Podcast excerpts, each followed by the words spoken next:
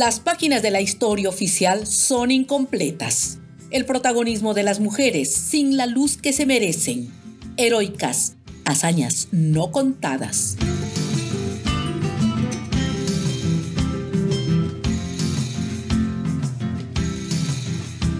Hola amigas y amigos, les saluda Mercedes Malpica Solórzano. En el episodio de hoy rescatamos el heroísmo histórico del binomio madre e hijo como un proyecto común. Un escenario que nos ayudará a reconstruir la lectura de nuestra historia frente al papel clave que jugaron las madres patriotas en el proceso de la independencia y de la guerra del Pacífico. Abrimos las cortinas y presentamos a cuatro madres en acción.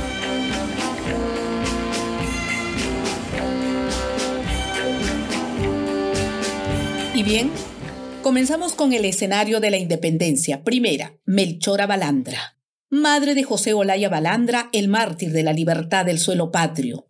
Era una chorrillana de condición humilde, de numerosa familia dedicada a la pesca artesanal. Vivía en las rancherías de los pescadores en Chorrillos, al sur de Lima. Fue precisamente ella quien sostuvo una entrevista por primera vez con doña Juana de Dios Manrique, una aristócrata alimeña que formaba parte de una red de espías en favor de la causa patriota. Luego de la entrevista, Melchora facilitó el encuentro de su hijo José con la distinguida limeña. Melchora era una convencida por la causa libertaria. Toda su acción estuvo encarnada dentro de la de su hijo, ayudándole con mucha prudencia en cada uno de los actos que debía realizarse. Aún sabiendo el riesgo que corría su amado José, ella misma y las otras damas con quienes conspiraban por el proyecto de la patria libre. Olaya era el emisario de la correspondencia secreta entre Sucre sitiado en el Callao y los agentes patriotas en Lima tras la ocupación de la capital por las fuerzas realistas de Canterac en medio de un gobierno débil de Ribagüero. Olaya fue capturado y sometido a indescriptibles torturas. Pero jamás pudieron sacarle nombre o dato alguno y finalmente fusilado el 29 de junio de 1823.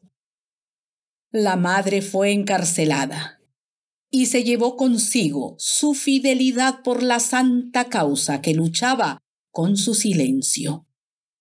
Ay, habría bastado delatar dos o tres nombres y la red de conspiradoras habrían quedado al descubierto, y tanto ella como su hijo bien pudieron haberse salvado de todo peligro. Sin embargo, Melchora Balandra fue la heroína anónima que con el dolor de sus entrañas ofrendó a la patria lo más valioso que le dio la vida, su hijo. Tiempo después, la madre patriota indomable recobró su libertad. Desde entonces hasta hoy, la historia oficial le debe páginas enteras de su grandeza, su aporte a la independencia del Perú y de América Latina.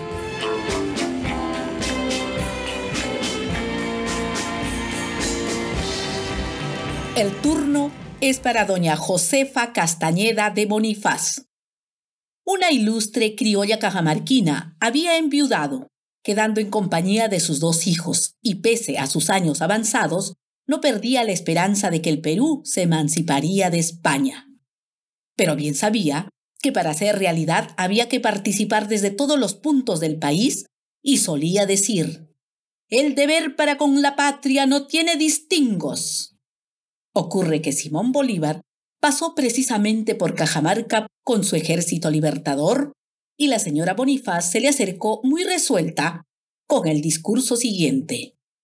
Todas las madres tenemos el mismo deber y ajenas a todo egoísmo, sabremos cumplir cada una con lo que la suerte nos ha legado.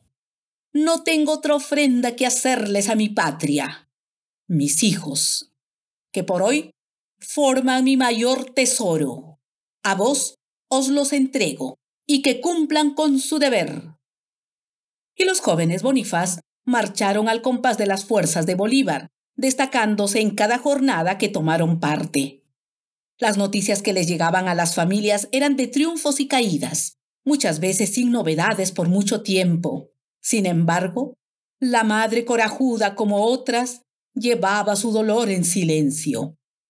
Pero sus convicciones eran tan fuertes que confiaba en el triunfo, al grado de infundir valor a las otras damas, arengándole de esta manera. El triunfo tardará, pero llegará. Yo tal vez no goce de él, pero las madres jóvenes tendrán la satisfacción de abrazar a sus hijos cuando vuelvan vencedores.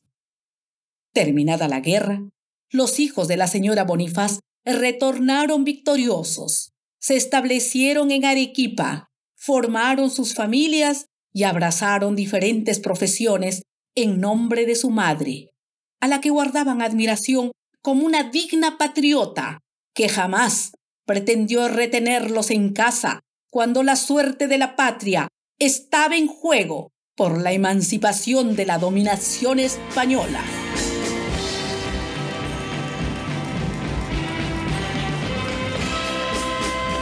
Ingresamos al escenario de la Guerra del Pacífico. Doña Andrea Arauco de Peñalosa fue una sendada, reconocida y admirada huanca. Vivía en su fundo de Huamancaca a unos 22 kilómetros de la ciudad de Huancayo. Era la madre del héroe de la Breña, Teodoro Peñalosa Arauco. Su hijo Teodoro venía ejerciendo la abogacía con mucho brillo cuando estalló la guerra. Comunicó a su madre la decisión de enrumbarse a la capital con el batallón Concepción. Doña Andrea, ni un rasgo de impedimento. Lo despidió con frases alentadoras en defensa de Lima. Batalló con arrojo en San Juan y Miraflores, donde resultó gravemente herido retornó al Valle del Mantaro y formó parte de la campaña de la Breña, combatiendo con audacia, por lo que la cabeza del mayor Peñalosa estaba pedida. Teodoro había visitado a su madre y de mutuo acuerdo alistaban la mudanza de la familia a la ciudad de Jauja por seguridad. La soldadesca chilena que venía registrando e incendiando viviendas en busca de los jefes breñeros de pronto irrumpió en la hacienda y al ver a Peñalosa lo dispararon sin cesar, dejándolo herido sobre el piso. La señora Arauco al instante salió en defensa de su hijo, haciéndoles frente, pero estos bárbaros saquearon toda la casa, prendieron una fogata en medio del patio y cuando las llamas eran altas, lo levantaron a Peñalosa herido, con vida, y lo aventaron sobre el fuego ardiente. La madre, como una leona, luchó hasta los últimos instantes en defensa de la vida de su hijo, la vida del guerrero breñero. Pero no respetaron ni siquiera las canas. La sujetaron a ella y a la niña que la acompañaba y las echaron sobre la hoguera en medio de sus gritos desgarradores de auxilio, auxilio. Este abominable crimen de las hordas chilenas fue presenciado por un peón de la hacienda que pudo esconderse en uno de los arbustos al ver que ingresaba el pelotón armado, pero jamás se imaginó que serían capaces de una acción macabra, carentes de humanidad.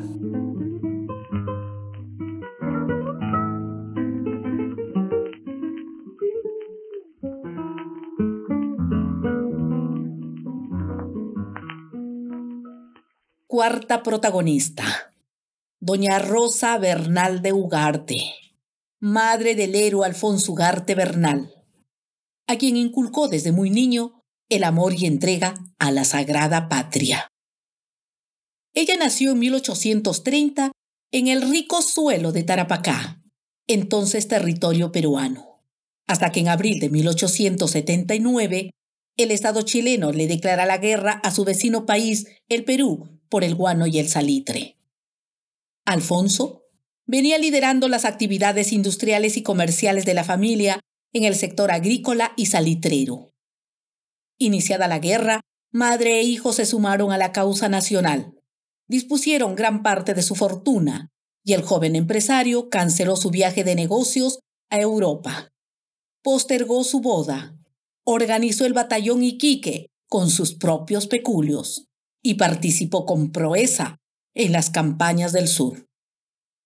A la señora Ugarte le habían aconsejado que abandonara el país desde cuando las campañas calamitosas iban en derrota, y que debería retirar a su hijo de las acciones, habiendo cumplido ya su deber con valor y entusiasmo, y que corría el riesgo de perderlo todo.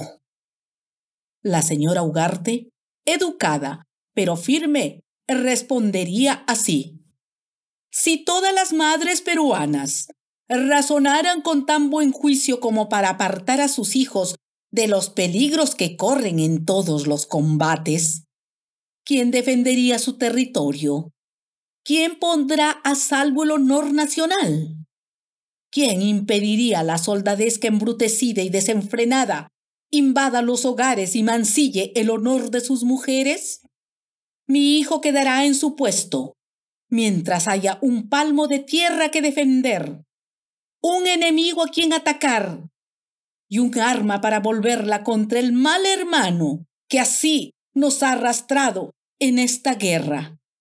Mi hijo es peruano antes que todo y cumplirá con su deber. Yo como madre no haré otra cosa que alentar sus entusiasmo y llorar si la desgracia me lo arrebatara.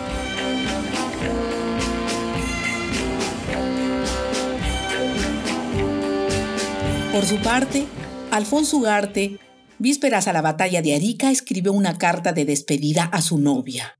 Extraemos parte de ella que dice así. Sé que estas líneas te van a causar mucho dolor como a mí cuando las he escrito. Nuestro compromiso se ve súbitamente retardado por un tiempo que ni yo mismo puedo precisar. He decidido servir a mi patria ahora que nace mayor peligro y cuando el enemigo nos agrede violentamente. Mi madre y yo estamos de acuerdo. Hemos arribado a él con mucho valor y serenidad sin lágrimas ni angustias. Finalmente, el hijo de doña Rosa Bernal se inmoló en el morro de Arica el 7 de junio de 1880. Y a propósito, el historiador tacneño Jorge Basadre recogió un artículo del diario limeño La Patria en la que describe la última faena heroica del coronel Alfonso Ugarte, de fecha 21 de junio de 1880. Aquí un pasaje. Acosado por innumerables enemigos, vencido ya en la cumbre del morro histórico, presenciando la mutilación de los caídos, la profanación de esas reliquias sagradas del heroísmo, quiso sustraerse a las manos enemigas y clavando las espuelas en los ijares de su caballo, se lanzó al espacio desde aquella inmensa altura para caer despedazado sobre las rocas de la orilla del mar.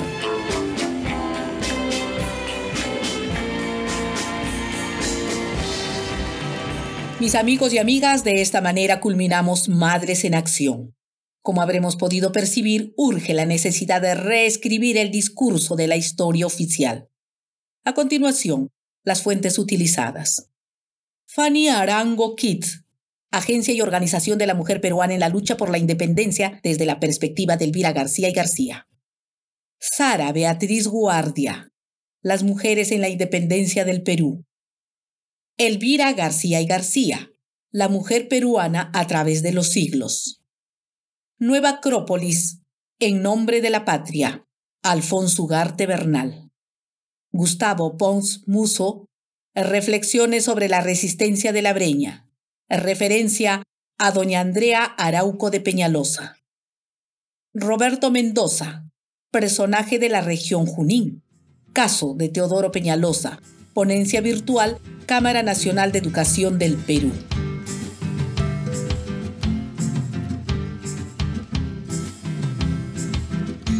Gracias por sintonizar. Nuevos episodios en nuestra página web www.heroicasperú.com. También en nuestras redes sociales, Spotify, Facebook, YouTube e Instagram. Recuerden suscribirse y déjenos sus comentarios. No más páginas en blanco. Hasta la próxima.